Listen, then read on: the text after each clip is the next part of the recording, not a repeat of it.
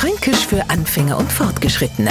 Heute Gschnufri oder Gschnufer.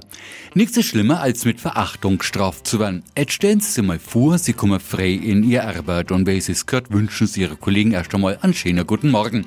Wenn's Glück haben, wünscht man Ihnen den auch. Wenn's Pech haben, kriegen Sie kein Gschnufri oder Gschnufer. Und wenn Sie jetzt eingeschnappt sind, noch rechnen Sie sie morgen frei und geben einfach Ihre Kollegen kein Gschnufri oder Gschnufer.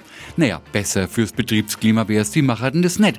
Natürlich fragt jetzt der Neufranke, was bitte kriegt man hierzulande, wenn man kein Gschnufri oder Gschnufer bekommt? Einfache Antwort, nix. Die kalte Schulter, keine Reaktion, keine Beachtung.